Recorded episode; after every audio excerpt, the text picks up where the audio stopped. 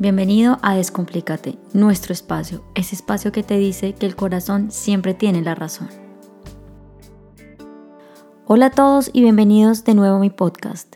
El día de hoy vamos a hablar de un tema que es súper importante para todos los temas que vamos a hablar de aquí en adelante.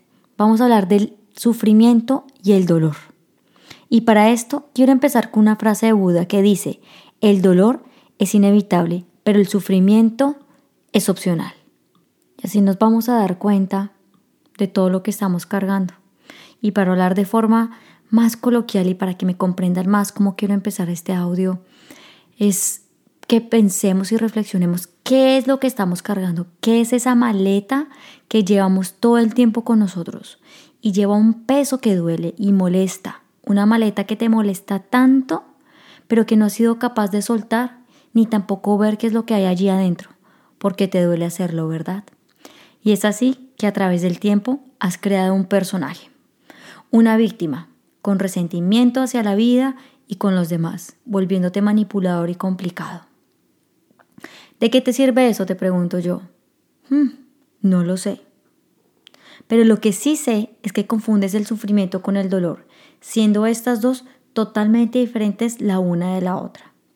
Vamos a empezar por el dolor, para que sea más sencillo entender el sufrimiento.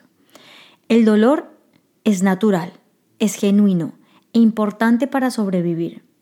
Esta hace parte del camino de la vida lo podemos sentir en cualquier momento con nuestra pareja, con nuestros amigos, con nuestros familiares, con nuestros colegas.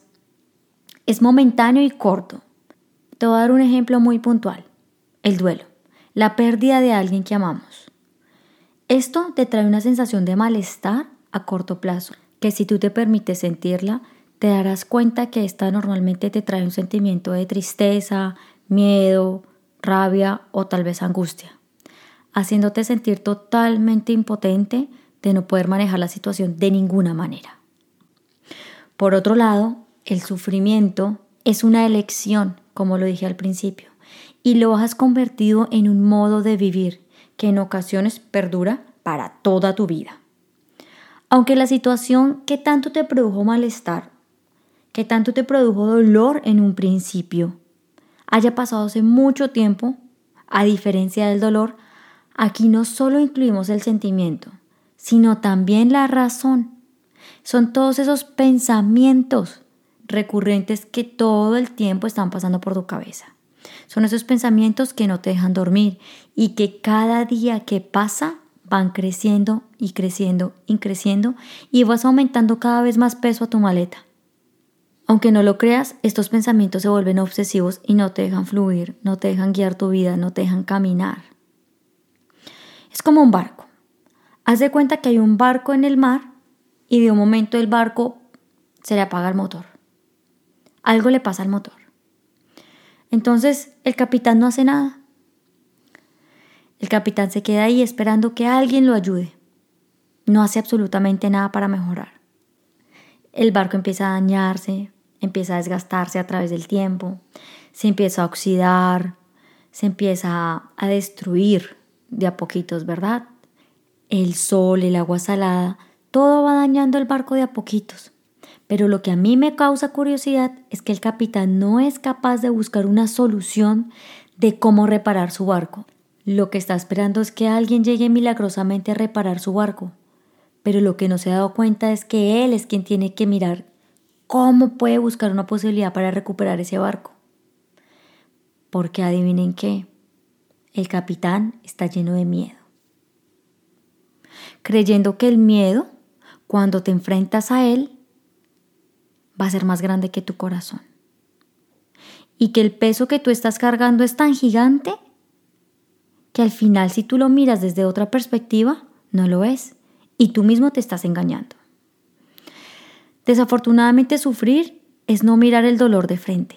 Haces todo lo posible para evitarlo y te quedas en tu zona de confort como una forma de vivir. Pero también quiero que te des cuenta de algo. ¿Cómo sufrimos o cómo sufres por absolutamente todo lo que pasa? Entonces, si tienes pareja, sufres. Si no la tienes, también sufres. Si tienes un trabajo, sufres. Y si no, también sufres. Si tienes un hijo, adivina qué, sufres. Y si no lo tienes, también sufres. Mira, es tan impresionante que sufres hasta por la muerte, aún así sin tan siquiera haberla vivido. ¿No te parece paradójico? Tu vida se ha convertido en un sufrimiento, malo si pasa y malo si no. Vives en un constante juego de quejarte por todo y cargarte de cosas tan innecesarias que si tú te pones a pensar no te sirven para nada. Vuelvo y te repito, el sufrimiento es opcional. Tú decides qué hacer con todas las circunstancias que te pasan en la vida. Y a diferencia del dolor, tú puedes permitir abrirlo, sanarlo y cerrarlo porque es un proceso interno. Y para eso necesitas conocerte. Pero tú crees que te conoces muy bien. Tanto que al final si te miras de frente, te conoces muy poco. Porque te has convertido en lo que los otros quieren, en lo que los otros esperan y en el deber ser.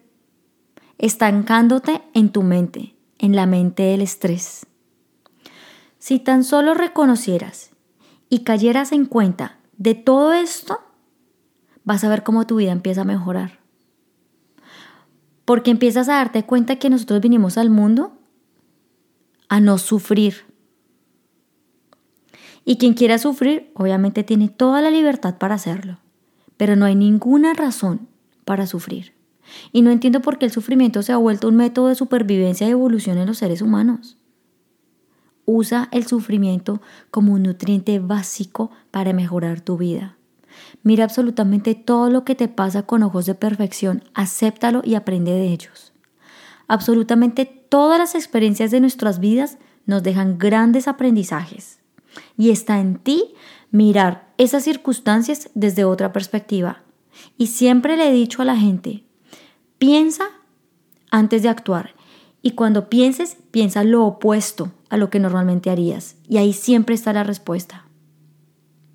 Otra podría ser que empieces a actuar reconociendo la verdad, aceptándola, perdonando y darte el gran regalo de amarte a ti mismo. Date la oportunidad de volver a ser niño, que con ese amor infinito e inocencia que los caracteriza, esa sonrisa que cada mañana le dan a uno cada vez que uno los ve, una sonrisa independientemente de cualquier cosa, es como un renacer. Ellos se despiertan todas las mañanas como si renacieran, sonríen con un carisma y una gratitud. Y te invito a que hagas lo mismo. Haz lo mismo, empieza tu vida sonriéndole. Pone la intención a tu día de hoy ser alegre. Hoy voy a ser feliz y lo elijo y lo hago. ¿Y sabes también qué tienen los niños? Ellos tienen la capacidad de perdonar mil veces si es necesario a su amigo que les ha derrumbado el castillo de arena que han construido con tanto amor. Y te digo, ¿tú qué estás esperando? Enfrenta el dolor y evitarás el sufrimiento y así empezarás a cambiar el sendero de la libertad.